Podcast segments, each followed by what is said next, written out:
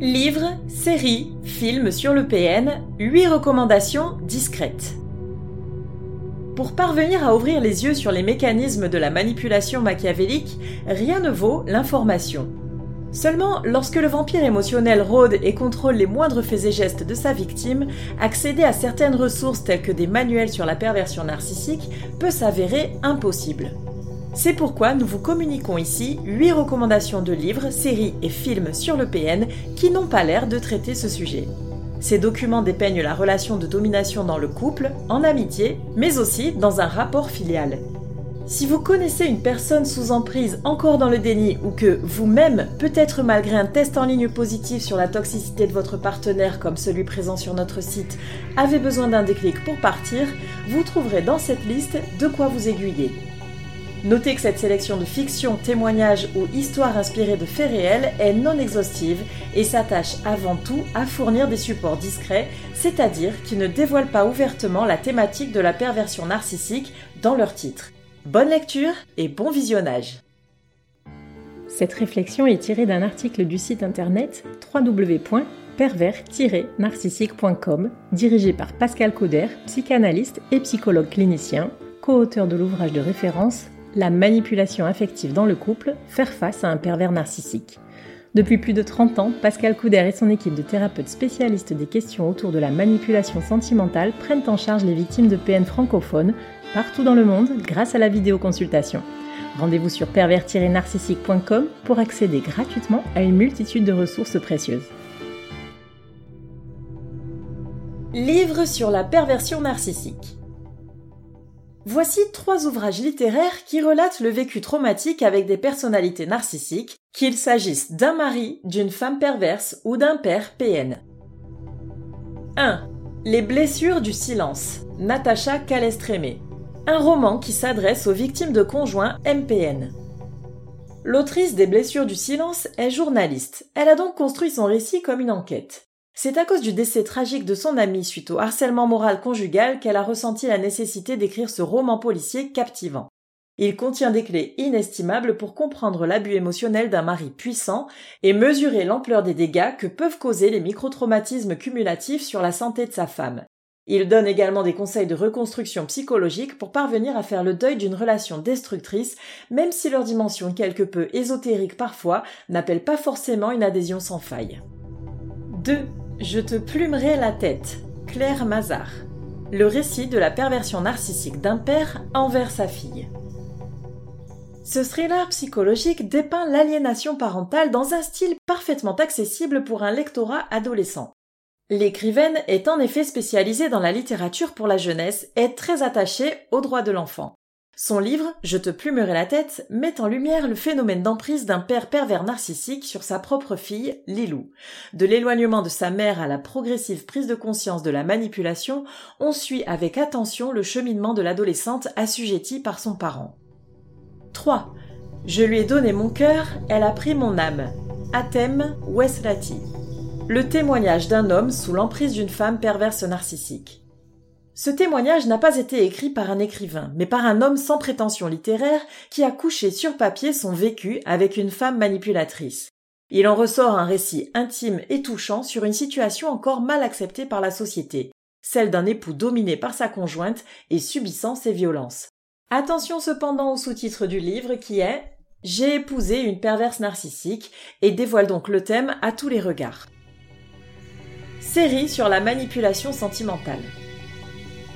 Ces deux recommandations de série tournent autour de la mise sous emprise dans le couple, entre un manipulateur stratégique et sa proie, ainsi que des répercussions sur les enfants. L'une est française et l'autre est américaine. Suggestion numéro 4. Manipulation, France TV. La construction de l'emprise machiavélique dans le couple au fil des épisodes. Cette mini-série d'une seule saison, déconseillée au moins de 10 ans, est une vraie réussite. Son développement progressif à chacun des 6 épisodes permet de comprendre la stratégie de mise sous emprise avec brio. Même si elle revêt parfois des côtés tirés par les cheveux du fait qu'il s'agit d'un spectacle audiovisuel, on ne peut qu'approuver la finesse des techniques manipulatoires mises en scène. Nous apprécions particulièrement le charisme typique dont est doté le personnage du PN et l'aspect réaliste du caractère de sa victime, qui n'est pas présenté de prime abord comme un être fragile, instable et dépendant. 5. Dirty John, Netflix, une série inspirée de faits réels aux États-Unis. Comme dans l'exemple précédent, cette série américaine relate dans la saison 1 l'enfer d'une businesswoman indépendante tombée entre les griffes d'un prédateur sentimental. Cette histoire est inspirée de faits réels impliquant l'escroc multirécidiviste John Meeham et ayant conduit à un drame qui a choqué l'Amérique.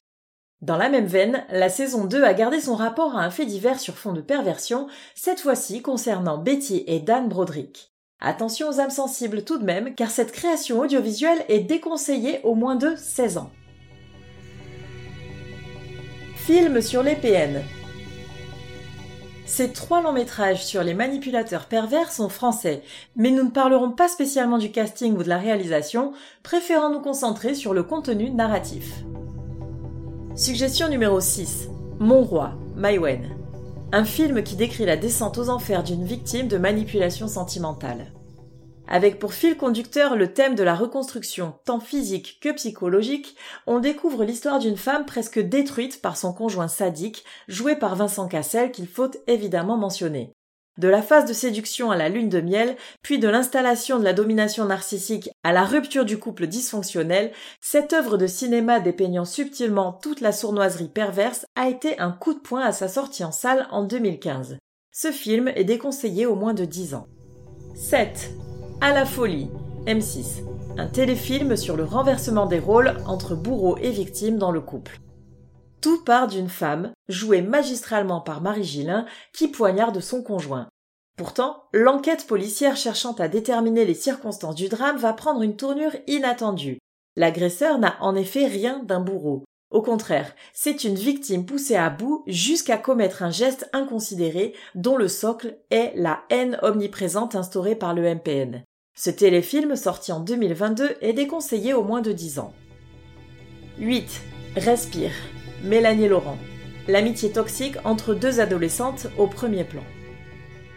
Entre Charlie et Sarah, 17 ans, c'est le coup de foudre amical. Une relation fusionnelle s'installe entre les deux copines jusqu'au premier désaccord.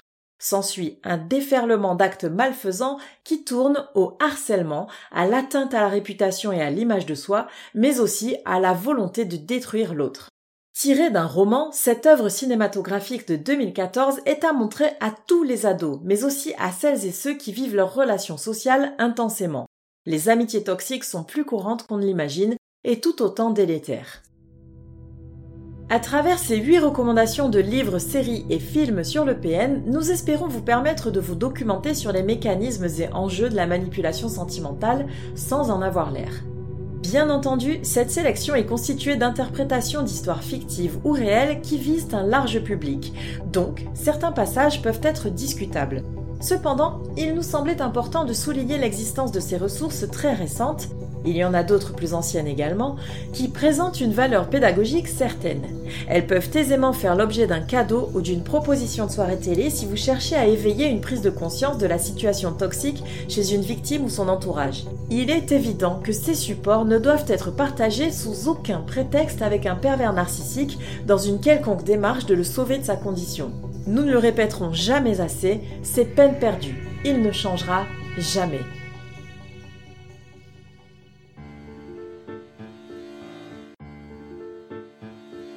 N'hésitez pas à vous faire accompagner par des thérapeutes spécialistes des questions de la perversité narcissique. Rendez-vous sur www.pervers-narcissique.com et trouvez-y de nombreux conseils sur comment gérer la séparation, comment gérer l'après, la reconstruction et vous pourrez également rentrer en contact avec un membre de l'équipe. Ne restez pas seul. Merci d'avoir écouté ce podcast. Rendez-vous très prochainement pour un nouvel épisode. N'hésitez pas à vous abonner pour ne rien manquer des prochaines publications. À très bientôt.